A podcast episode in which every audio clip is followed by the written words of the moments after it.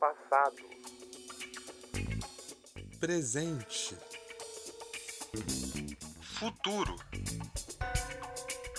Ciclo 22.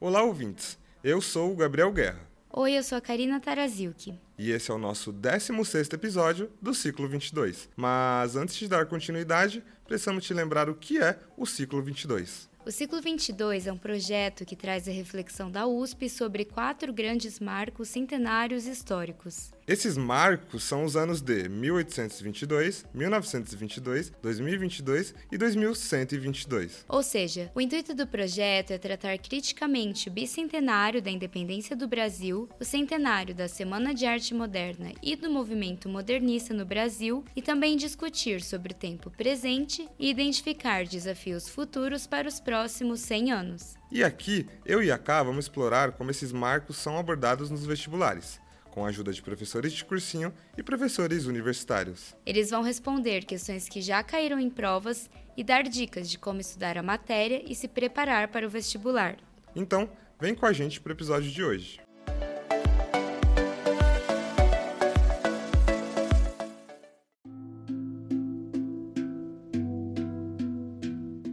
No dia 20 de janeiro de 2023, o Ministério da Saúde decretou emergência em saúde pública de importância nacional no território Yanomami, que fica em Roraima e no Amazonas, na fronteira com a Venezuela. Mas o povo Yanomami se encontra em situação crítica muito antes da emergência ser decretada. A situação foi agravada nos últimos cinco anos, com o aumento do descaso à proteção indígena e ambiental. A crise Yanomami se deve principalmente pela desassistência à saúde indígena. No território existem altíssimos casos de malária e de doenças que poderiam ser evitadas com maior acesso à saúde. E outro fator para essa crise é a invasão do garimpo ilegal, que traz impactos sanitários, ambientais, socioculturais e econômicos. Nos próximos três episódios do ciclo 22, nós temos uma proposta um pouco diferente. A ideia é trazer uma reflexão do que pode cair nos próximos vestibulares nas três grandes áreas: biológicas, exatas e humanas.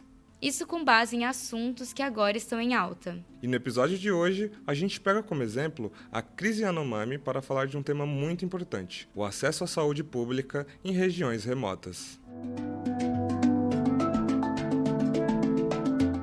Para isso, nós conversamos com a Primavera Borelli. Ela é professora de hematologia da Faculdade de Ciências Farmacêuticas da USP. E ela contextualiza a relação da crise Yanomami com o acesso à saúde em regiões remotas as questões dos Yanomamis, dos postos originários e todo envolvimento em reservas ambientais, ela tem que ser uma política de Estado, uma política de saúde pública que envolve preservação desses povos e dessas áreas. Essa crise, né, que foi uma crise anunciada ela mostra que, além de uma política de Estado, tem que haver uma formulação de política pública para áreas remotas, não só necessariamente dos Yanomamis, mas o Brasil é um país continental. A Primavera lembra que nas regiões mais remotas há uma maior carência de serviços de saúde. Então, eu acho que tem que ter uma política pública do Estado e essa política precisa dos moldes atuais ser revistas em alguns aspectos, né? Primeiro, na questão cultural. Isso é importante para você adotar uma política pública, a cultura, as condições geográficas, onde se insere aquela região, né? e as questões de meio ambiente, porque se nós pensarmos em acesso à saúde, nós temos que pensar na disponibilidade de acesso das diferentes populações, e aí eu não me refiro especificamente aos Yanomamis. E aí, é o que a gente pensa, né? É, tem que ter um polo, um polo nessas localidades, com atenção primária à saúde, com recursos para alguma atenção secundária, né, de nível intermediário, e esses polos eles têm que estar vinculados a polos mais estruturados, que tenham acesso a essa população ou por seus próprios meios, ou por via aérea, ou, aí, aí depende da condição geográfica, mas que permita que casos mais complexos sejam levados para um polo ou um hospital mais estruturado. Ela também destaca a necessidade de uma infraestrutura física permanente desses polos. Com todas as questões de higiene que nos mostraram, com uma equipe multidisciplinar, não é só o médico, é o enfermeiro, é o atendente, é o farmacêutico, eventualmente psicólogo, ou seja, um, o que a gente já existe hoje, uma estrutura, inclusive, de saúde na família. Isso é algo que já foi estruturado pela Organização Mundial da Saúde. Todas essas estruturas são recomendadas. Agora, a necessidade política dessa definição, dessa instalação dessas estruturas né, em política pública, para que elas sejam implementadas. E como podemos pensar nesse tema para os próximos anos? Uma política de Estado que independa do governo no momento, haver uma decisão política de investimento, né? a gente sabe que existem recursos, então eles têm que ser dados a esses recursos para a instalação, então, de estruturas físicas adequadas que permita que esses profissionais exerçam suas atividades, porque não adianta também você colocar os profissionais se eles não tiverem nenhum recurso material para exercer tu, suas atividades né, de cuidados e de prevenção à saúde. Aliás, a questão de saúde ela é muito mais ampla, né? Isso envolve toda a prevenção das doenças, o tratamento, o diagnóstico, o tratamento, recuperação de saúde. Então, os modelos eles já existem, precisam ser implementados em toda essa vasta região do Brasil. Ela fala um pouco mais da reflexão sobre o futuro eu acho que o futuro tem que ser hoje, né? Na verdade, o futuro se constrói no presente e tem que se aprender com o passado. Então, eu vou insistir que as políticas públicas elas têm que ser aprofundadas, é, uma valorização importante do SUS como um atendimento à saúde de todos e contar com essa adaptação do Brasil ser um país continental. Então, acho que são várias etapas que, quando você pensa em saúde pública, elas não, não podem, não são desvinculadas, né? Ela destaca, por exemplo, a necessidade de diminuir as desigualdades sociais porque isso impacta diretamente no acesso à saúde, acesso a medicamento, acesso ao alimento, a ter condições de saneamento básico. Né? Então, essa é uma das questões. Mitigar ou tirar realmente essas questões. Né? E tem mais ter um, amplas campanhas adequadas a cada tipo de cultura sobre as in, informação sobre saúde e cuidados de saúde de doenças, né? Existem particularidades culturais que devem ser respeitadas é, para que você tenha um sucesso ou uma boa percentual de sucesso nessas informações. Uma das questões que precisam ser resolvidas é a dificuldade de fixar profissionais de saúde em regiões remotas. Os profissionais de saúde, como qualquer outro profissional, quer ficar nos grandes centros, porque é onde ele pode exercer melhor a sua atividade profissional. Então, o que, que a gente preconiza? Uma infraestrutura física adequada, de alojamento, de condições de exercer a sua profissão. Um salário digno e um salário que, que seja o salário de mercado. Isso é fundamental. Ter acesso à informação. Então, um sistema de internet por via satélite, ou todos os recursos uh, necessários para que ele tenha a sua constante atualização e também a possibilidade de interagir com, em, com outros centros ou outros profissionais para discussão de casos.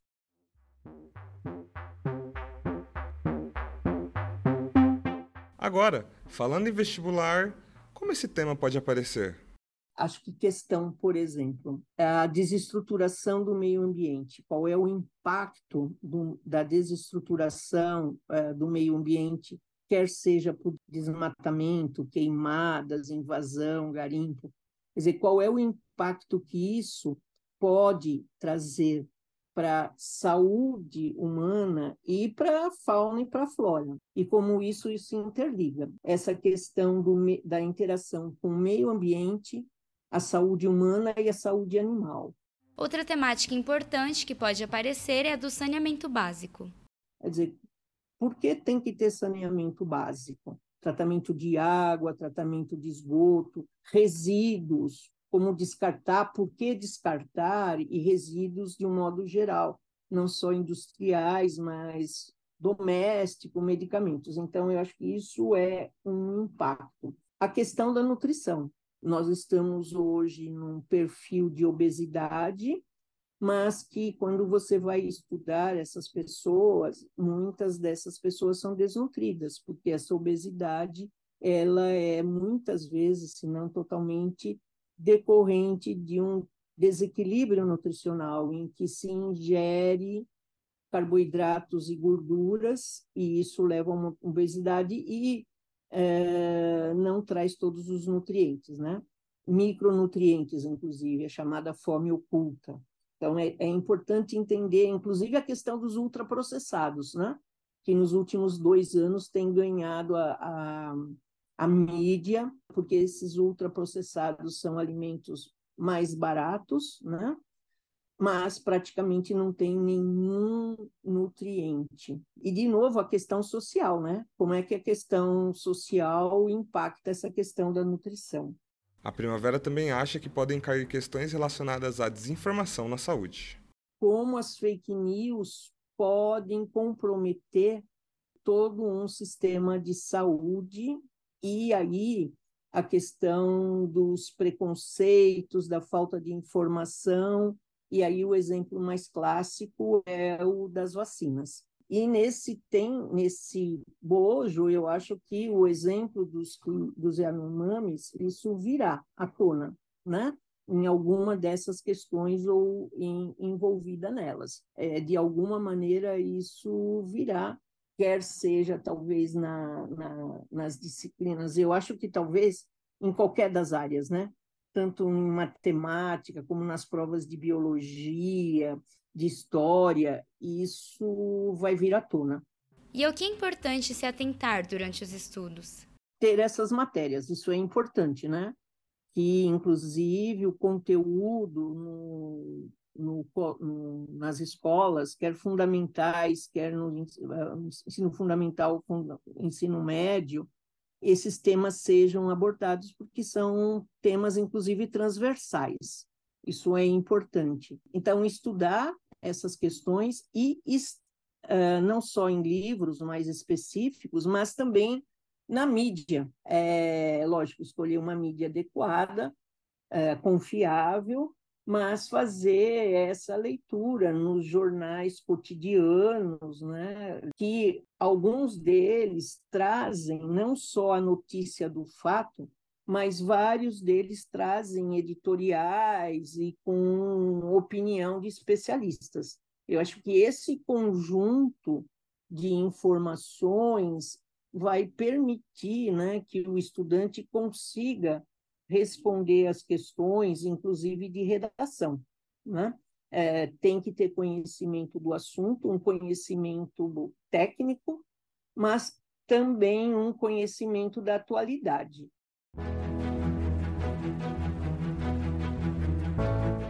Com essa resposta, chegamos ao final do nosso 16º episódio. Muito obrigada pela entrevista e pelas dicas, Primavera. E obrigado a você que ficou até o final deste episódio. O podcast Ciclo 22 faz parte de um projeto de divulgação da USP. A nossa intenção é trazer conteúdo educativo sobre o Ciclo 22, para ajudar estudantes de ensino médio a se preparar para o vestibular. Acesse o site www.ciclo22.usp.br para saber mais sobre o projeto e ficar por dentro dos nossos conteúdos. Até o próximo episódio. Passado. Presente. Futuro. Ciclo 22. Neste episódio, entrevistamos Primavera Borelli, professora da Faculdade de Ciências Farmacêuticas da USP. Roteiro, entrevistas, locução e edição por Gabriel Guerra e Karina Tarazilk.